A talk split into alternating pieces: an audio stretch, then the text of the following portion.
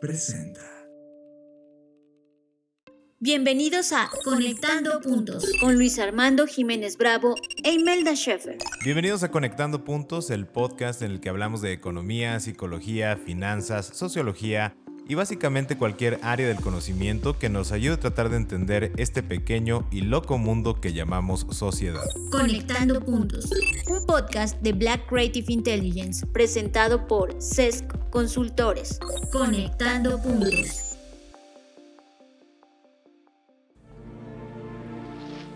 Bienvenidos a esta nueva emisión de Conectando Puntos, queridos podescuchas. Yo soy Luis Armando Jiménez Bravo y el día de hoy traemos un tema extremadamente interesante. ¿Somos realmente individuos o estamos fracturados? ¿Realmente somos individuos? Esta pregunta surgió de una conversación con nuestra socia, la psicóloga Alejandra Bravo Lozano, donde analizando nuestras observaciones de la realidad actual, o mejor dicho, del espectro visible personal de la realidad contextual actual, compartimos un encadenamiento de ideas que hoy en esta emisión busco compartirte, querido podescucha. Si nos has escuchado previamente, habrás notado que comúnmente utilizamos el concepto singularidad y evitamos utilizar el término individualidad. Estas reflexiones surgen justamente de esta distinción, sin meternos de manera profunda en las dinámicas de poder y en el pensamiento filosófico al respecto. Una tendencia de cualquier estructura de control jerárquico es la creación del concepto de unidad para encontrar respuestas a fenómenos complejos y proveer a las personas una percepción de seguridad, lo cual es una necesidad humana. Mencionaba a Antonio Escotado que el binomio libertad y seguridad siguen una dinámica dialéctica constante. Y en estos tiempos vivimos elementos de libertad relativos materiales más amplios que en otros momentos de la humanidad. Incluso notamos una libertad relativa de conexiones humanas muchísimo más amplia. Por lo tanto, la percepción de seguridad es un elemento requerido para caracterizar la civilización. Conectando con lo anterior, las organizaciones jerárquicas han construido la seguridad desde la unicidad y la indivisión. Somos iguales, pensamos igual, sentimos igual, trabajamos igual, etc. Las mismas leyes, aunque no sean de corte comunista, asumen que en principio se reduce al ser humano al punto donde ya no se le pueda dividir y a esto se le tiende a denominar ciudadano. Y a partir de dicha indivisión se construye la seguridad. Te asigno un número de población, de votación, de contribuyente, etc. Inclusive, para acceder a los servicios de salud, tienes un número particular para hacerlo. Este constructo de individualización es una ficción puesto que la naturaleza creativa del ser humano, en la medida que siente y desarrolla su ejercicio creativo y pasa la vida, se comienza a reconocer como fragmentado. Y se da cuenta que estas facetas, caras o fragmentos configuran a una persona singular. Pero al estar dividida, entonces no puede ser individuo, porque individuo viene de indiviso, sin división, sin fragmento, sin caras, sin facetas. ¿De dónde viene entonces la división? Del ejercicio del pensamiento crítico, de la percepción estética, de las opiniones, los gustos, los momentos de vida, el contexto personal, etc. Sin embargo, este reconocimiento personal de la singularidad es un ejercicio de conciencia, reflexión, discusión con pares, en otras palabras, se le debe dedicar tiempo y cada uno lo vive a su paso. Y esto último conecta que en este mundo entran otros poderes que buscan forzar la fragmentación, y definir por cada uno de nosotros las facetas. En este caso entran los que buscan el poder. Por ejemplo, los políticos, ¿no? Y llámese diputados, senadores, presidentes, gobernadores y cualquier dirigente sectario, etc. Adicionalmente, de manera desafortunada, muchos comercios, personas y empresas han utilizado los medios de comunicación y estas formas de fragmentación forzada para conducir a las personas a que consuman algo, dejando de lado los cuestionamientos de ese mismo producto o servicio desde la singularidad. En otras palabras, el Estado crea al individuo, los poderes fácticos lo buscan fragmentar para dirigirlos y en forma paralela algunos agentes económicos se mueven en esta dinámica buscando monetizar esta fragmentación forzada. Y el tema de la fragmentación forzada es que resulta altamente manipulable, mientras que la singularidad es muy incómoda para efectos de estadística, incluso para análisis de datos, Nuevamente la individualización, o que ahora se le ha entendido o se le ha tendido a llamar personalización, es mucho más manejable, se le puede estandarizar, incluso podemos proyectar presupuestos, el análisis de esta data no requiere empatía, psicología, sociología, política, economía, tecnología, neurofisiología, etc. Simplemente tomamos comportamientos establecidos que al ser estandarizados se pueden predecir o, como mencionando esta fragmentación forzada, inducir esos comportamientos predecibles. Habiendo conectado estos puntos y desmenuzando estas ideas, nos percatamos de la relevancia de la singularidad. ¿Y cómo se vería un mundo en términos de negocio que en vez de buscar la seguridad de la data estructurada, se atreviera a fomentar la libertad? Vivencia que implica y demanda adaptabilidad constante, incomodidad y desarrollo de un amor por lo incierto. Desprendimiento del impulso biológico de tener garantizada la misma comida de hoy el día de mañana. ¿Y cómo se vería este mundo? Y las conclusiones a las que llegamos y que en este espacio me da mucho gusto el poderte compartir, querido por escucha, fueron las siguientes. Las organizaciones empresariales no llegarían al tamaño de lo que hoy conocemos como un corporativo o un conglomerado global. No tendríamos compañías con un número de empleados equivalente a algunas ciudades pequeñas del mundo. La diversidad sería natural, especialmente la diversidad de opinión, porque cuando dejo de buscar la individualización, pero empiezo a buscar la singularidad, los temperamentos y opiniones diversas son muy necesarias dado que estamos buscando ampliar la mirada de forma constante. El análisis financiero se llevaría al punto de la suficiencia para la creación y la estructura productiva suficiente para ser constante en la experiencia, pero brindar variedad en, entre comillas, el sabor de la experiencia, para hacer una analogía a la gastronomía.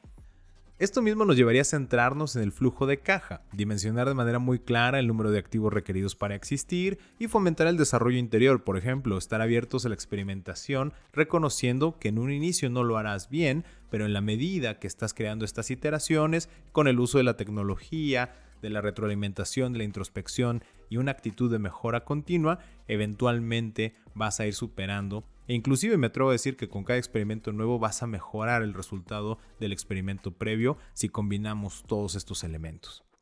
Esto representa que a las personas con un temperamento más fuerte les alentaríamos a que exploraran tareas donde la regulación del temperamento fuera necesario e incluso que estamos dispuestos al riesgo que esto conlleva.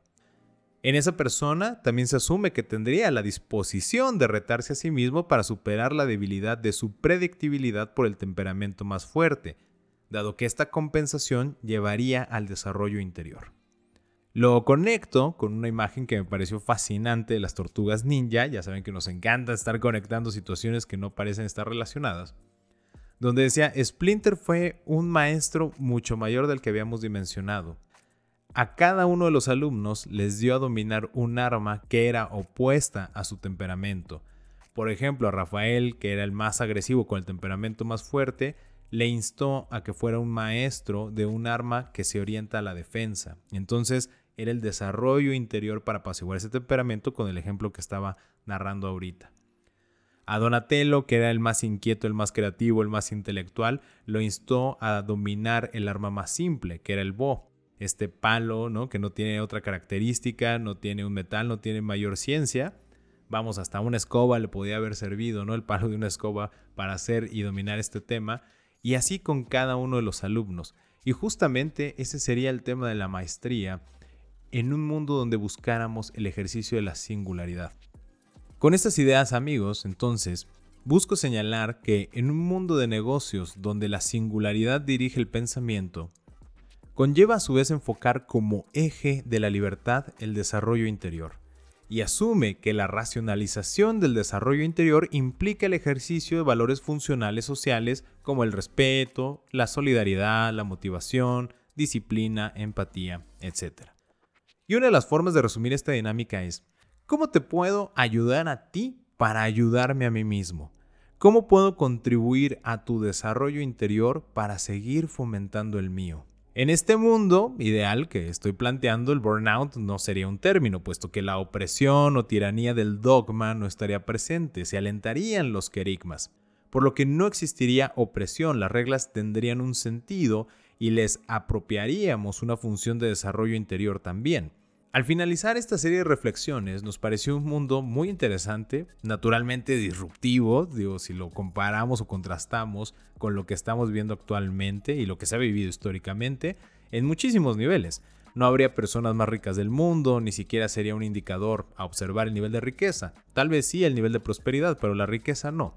Si observaríamos quién ha producido, por ejemplo, la mayor cantidad de facilitadores del progreso de otros, y la riqueza sería un atributo de la prosperidad, como decía, pero no el fin último a conseguir, entre otras conclusiones que pueden llegar a tu mente, como inclusive el ejercicio de la democracia, eh, ahora con los influencers en las redes sociales, habría una caracterización distinta y sobre todo se distribuiría la influencia que se tendrían alentando constantemente el pensamiento crítico para el desarrollo interior y en consecuencia el reconocimiento de la singularidad.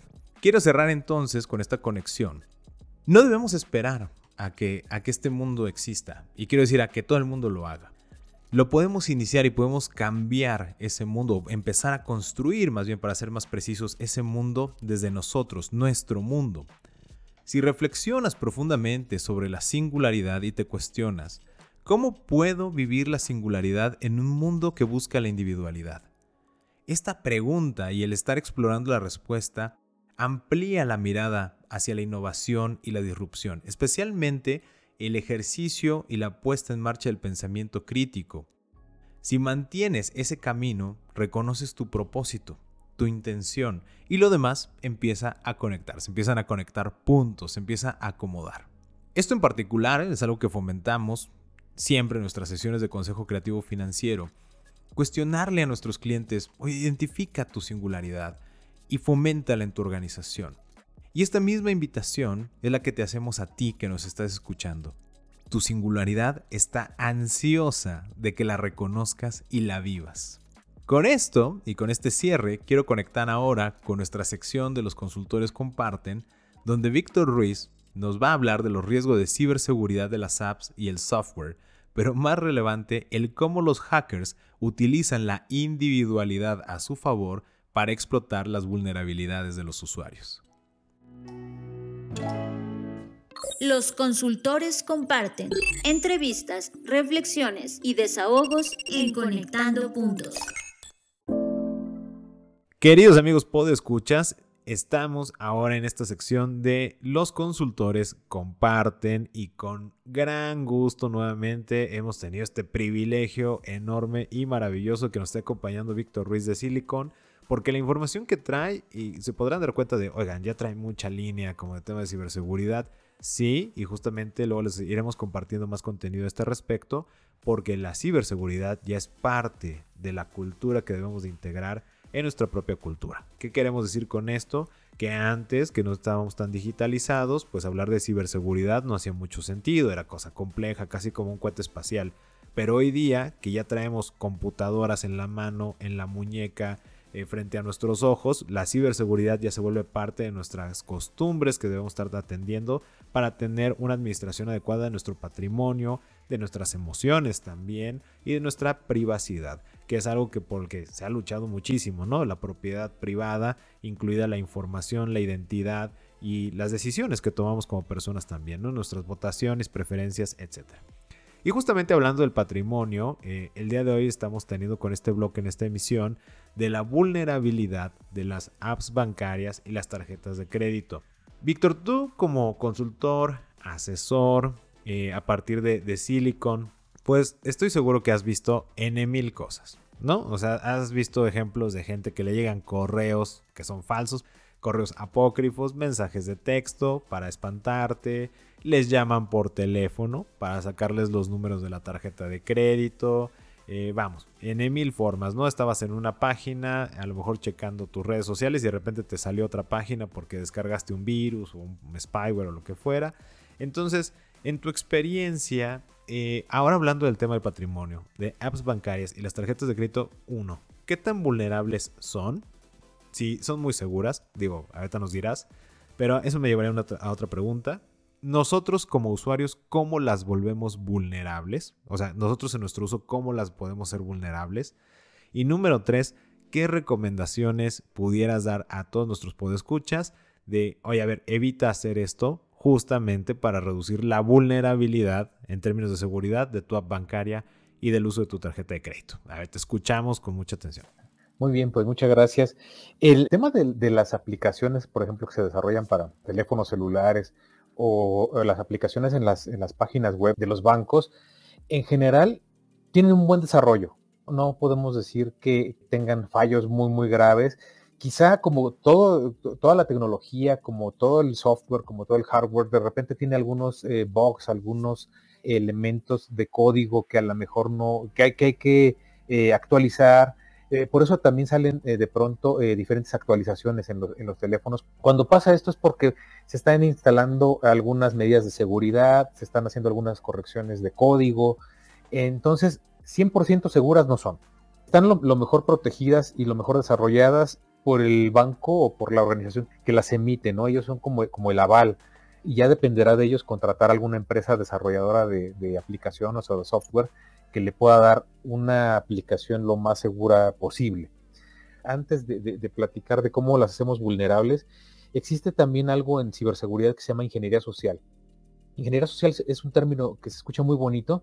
Ingeniería social puede parecer hasta como licenciatura, ¿no? Una, eh, tengo un doctorado en ingeniería social, suena como, como alguien que se encarga de la gente, ¿no?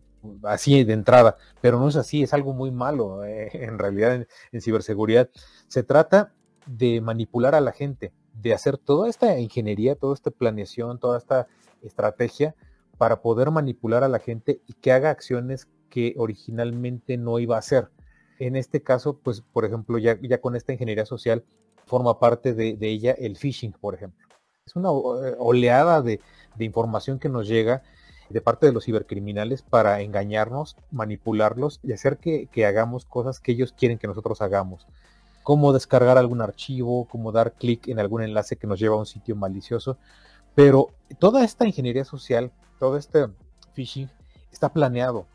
No es este algo pues aleatorio o, a lo mejor de tema de novatos, es, gente muy especializada que define perfiles muy específicos de qué persona puede caer en el engaño.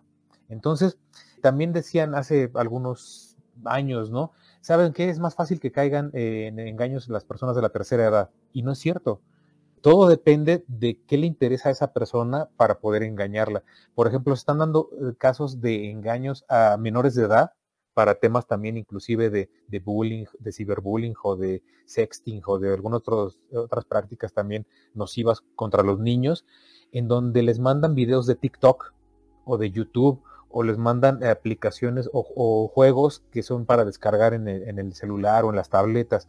Entonces, eh, el niño que a lo mejor dice, ah, mira, me están dando un cupón de descuento o me están dando una, vida gratis, ¿no? En mi, en mi videojuego y le dan clic o voy a ver este video de TikTok y le dan clic al mismo nivel que eh, una persona de la tercera edad le puede dar a un correo en donde diga, oye, este, ya revisaste tu Afore, ya revisaste tu, el tema del IMSS, el tema del SAT. A la gente que está entre los adolescentes y las personas de la, de la tercera edad, es muy fácil que, los engañen con temas de, oye, eh, ya, ya, revisaste tu paquete, que tenemos un problema en aduanas, eh, tu paquete de Amazon no va a llegar a tiempo. Entonces, si yo no he pedido nada de Amazon, pues probablemente no lo consulto. A lo mejor me llama la atención y, de todos modos le doy clic. Pero, ¿qué pasa si sí estoy esperando un, paquete de Amazon? Que es probable porque ahora con la pandemia, pues hubo más gente que pidió cosas por estos enlaces en línea, por estas eh, aplicaciones, hizo uso más de mensajerías como de HL, como FedEx, eh, Mercado Libre, eh, Amazon, etcétera. Entonces, la pandemia contribuyó, por ejemplo, a que más gente pidiera más paquetes o más envíos eh, a sus hogares, ¿no? Entonces, era muy común que alguien estuviera pidiendo un paquete y de repente eh, llegara un mensaje de DHL que, decía, ¿no? Este, tu mensaje se detuvo, eh, consulta en el siguiente enlace para saber el estatus. Y pues uno va y lo consulta, ¿no? Ahora, estos ataques de, ingeniería social, de phishing, han, ido evolucionando. Al principio hablábamos del príncipe nigeriano que llegaba y te donaba toda su fortuna. Quién sabe cómo te había seleccionado a ti, pero te donaba toda su, todo su dinero. E inclusive el correo electrónico venía con faltas de ortografía, no venía bien eh, armado gramaticalmente, había muchos fallos que decían, pues es que este correo no me, no, me hace sentido, ¿no? Pero ahora los cibercriminales han hecho cada vez ataques más sofisticados, más creíbles también. Entonces de repente clonan páginas completas o clonan eh, correos completos de DHL, de Amazon, en donde mandan al usuario, sabes que tu, tu, envío tuvo un problema o te estamos regalando una tarjeta de regalo y ya viene el logotipo de Amazon, el, el actual, con los colores corporativos, con la dirección de Amazon, con el, e, incluso con el encargado ¿no? de esa área. Entonces, es más fácil para alguien creer que ese correo es verídico, ¿no? Bueno, es, es, legal. Entonces da, clic. Nos han caído también este, correos, por ejemplo, del SAT, donde hoy hay un problema con tu última declaración fiscal, haz clic en el siguiente enlace. Yo no quiero tener problemas con, con el SAT, le doy clic, ¿no? Y todo mundo tiene, bueno, todos los que trabajan pues tienen que ver algo con el, con el SAT, entonces pues caen también. Pero ha habido ataques diferentes, ¿no? Por ejemplo, detectan que alguien tiene una cuenta de Spotify o de Netflix y dicen, eh, se suspendió tu cuenta porque hay un problema con tu modo de pago, entonces consúltalo aquí. Y también son las plataformas de streaming que también fueron muy consultadas ahora en, pandemia, ¿no? Netflix, HBO, Disney Plus, etcétera, ¿no? Pero así, eh, ¿cómo se generan estos ataques? El ciberatacante desarrolla un perfil muy, muy eh, específico de la persona que quiere atacar y por qué la quiere atacar no es algo aleatorio, no es algo así como, como a ver qué pasa, ¿no? Eh, antes sí era así, antes eran ataques masivos y mandaban muchos correos y muchos de estos todavía los recibimos y son los que tienen faltas de ortografía o los logotipos no están bien. Pero ahora ya los más especializados definen, a ver, esta persona me sirve para tal propósito. Probablemente él no tenga dinero en, su cuenta bancaria, pero él trabaja para Carlos Slim. Entonces voy a llegar con, con esta persona para hacerme pasar por esta persona, le robo su identidad y llego a Carlos Slim. Y a Carlos Slim a ver qué le encontramos. Entonces, lo que estamos viendo es que nosotros mismos, cuando nos llegan eh, mensajes, por ejemplo, a las aplicaciones bancarias de consulta a través de, la, de, este enlace tal cosa, porque tu cuenta tiene un adeudo, porque, etcétera, nosotros, pues sí, si tenemos esa cuenta en, ese banco que nos está mandando el mensaje, pues por lo general damos clic en, en, esos enlaces que nos mandan y son maliciosos.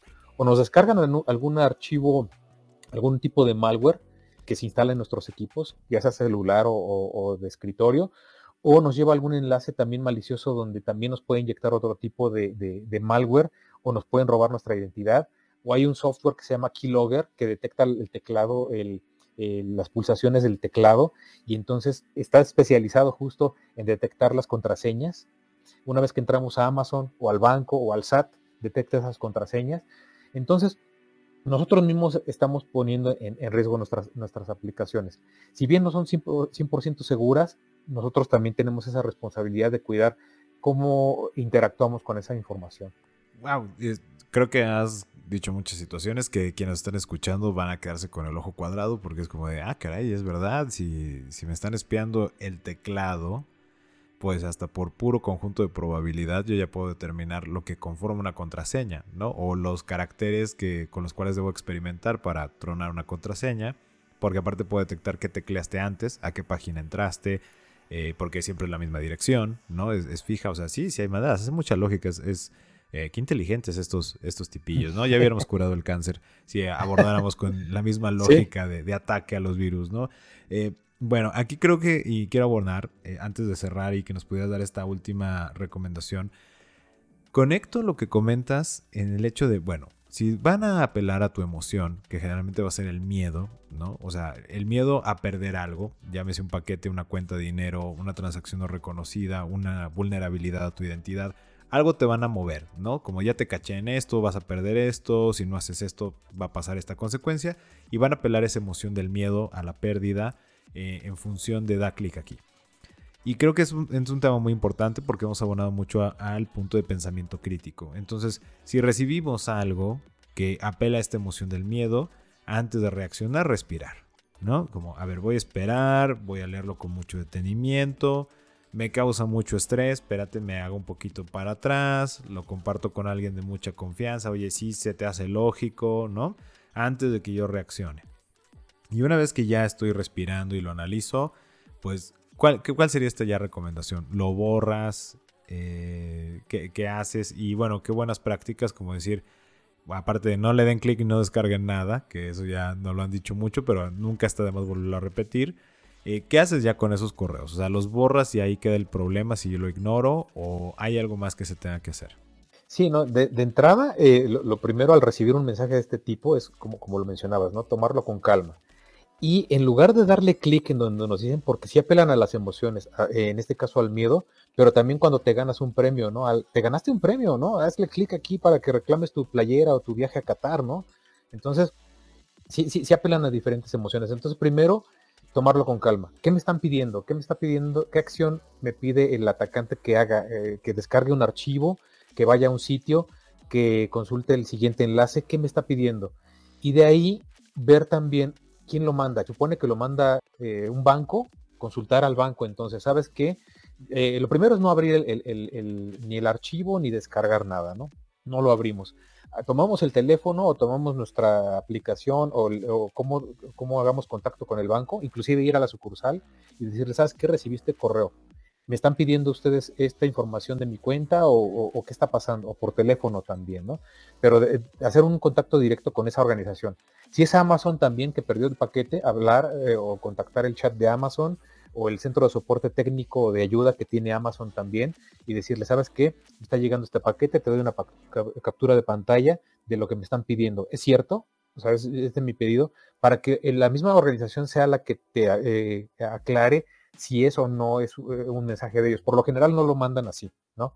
Si es el SAT, también, ¿no? Consultar mi situación en el SAT, hablar al teléfono de, ayuda del, SAT y decirles, oigan, eh, tengo entendido que hay un problema con mi cuenta o, ingresar a tu cuenta y ver qué es lo que está pasando, pero no, no, no actuar de inmediato, no actuar por impulso y darle clic o descargar algún archivo. Esa es la, primera recomendación. Y ya que tenemos los mensajes, sí borrarlos, porque por lo general no se activan si nosotros no interactuamos con ellos.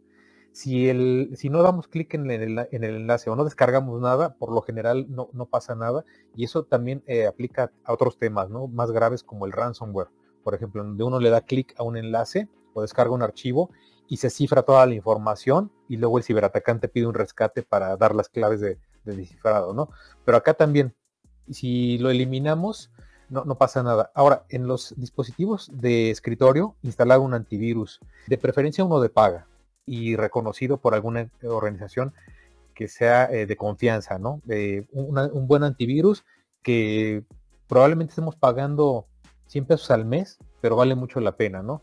Entonces, eso en el escritorio. Y en el celular también hay diferentes tipos de antivirus que detectan malware también y detectan este, algunos ataques de phishing. También son de paga, pero vale mucho la pena. Eh, no, no, es tanto la cantidad que pagamos por toda la información que pudiéramos, o comparado con toda la información que pudiéramos perder. Entonces, en este sentido, en principio sí, ignorar los, mensajes, pero sí tener un, buen sistema antivirus y antimalware instalado en, nuestros dispositivos. Excelente. Pues, y si quieren una recomendación personalizada, justamente, o una asesoría más bien personalizada, de, dependiendo de la complejidad de sus equipos, de conexiones, de interacción, y no solo a nivel organizacional. Yo sí quiero decirles eh, Silicon les puede dar esta asesoría inclusive a ustedes como familia, como hogar. Oye, tengo hijos pequeños, tengo eh, niños adolescentes, ¿no? Que a lo mejor es una contradicción de mi expresión, pero bueno, tengo hijos o hijas adolescentes. Em, ¿qué, tengo que hacer? ¿no? ¿Qué, tipo de software es el que me conviene? ¿Qué, ¿En qué tengo que tener atención? ¿Cómo les tengo que culturizar la ciberseguridad? Acérquense con Silicon para todo este tipo de asesorías. ¿Dónde te pueden ubicar, estimado Víctor? ¿Dónde pueden contactarte para este tipo de información? Bueno, nosotros estamos en redes sociales como S-I-L-I-K-N, Silicon, en Facebook, en Twitter, en LinkedIn, en Instagram, Discord, Telegram, Spotify, YouTube. Ahí, eh, ahora sí que la de, su preferencia, estamos como S-I-L-I-K-N, Silicon. Y de hecho, algo que, nos habían eh, comentado también, si ustedes quieren, nos pueden mandar al, al Twitter de Silicon, que es arroba silicon, arroba S-I-L-I-K-N, pantallazos de, los mensajes que hayan recibido de phishing, tanto de, correos electrónicos como de mensajes SMS, para que los podamos revisar, para que los podamos comentar también. Podemos inclusive ver qué elementos tienen ustedes que considerar para saber si es verdadero o, falso y que nosotros podamos también tomarlos como ejemplo para futuras conferencias y para futuros cursos. Bueno, ya lo saben amigos, hagamos comunidad, compartamos la información. Si a ustedes les llega este tipo de situación, ya tenemos ahí arroba silicon, S-I-L-I-K-N en Twitter para que puedan compartirlo, para que puedan ahí dialogar, determinar si es verdadero o si es falso. Y este tipo de apoyo es muy necesario hoy día. Y muchísimas gracias Víctor por ofrecerlo y para que pues esperamos que abone mucho, para que en la medida que todos compartamos, pues vamos restando herramientas a aquellos que quieren abusar de un momento emotivo que todos podemos llegar a tener. No es un tema de intelecto, es un tema de reacción emocional, somos seres humanos, pero qué mejor que la medida que compartimos, nos enteramos, podamos difundirlo a todos los miembros de nuestra casa, nuestras amistades, para que en un momento que estén en el estrés, pues no sean víctimas de este tipo de situaciones. Entonces, compártelo. Muchas gracias, Víctor, por haber estado con nosotros en esta emisión. Muchas gracias a ustedes, con todo gusto. Escuchaste Conectando Puntos con Luis Armando Jiménez Bravo e Imelda Sheffer, presentado por CESC Consultores, un podcast de Black Creative Intelligence. Conectando Puntos.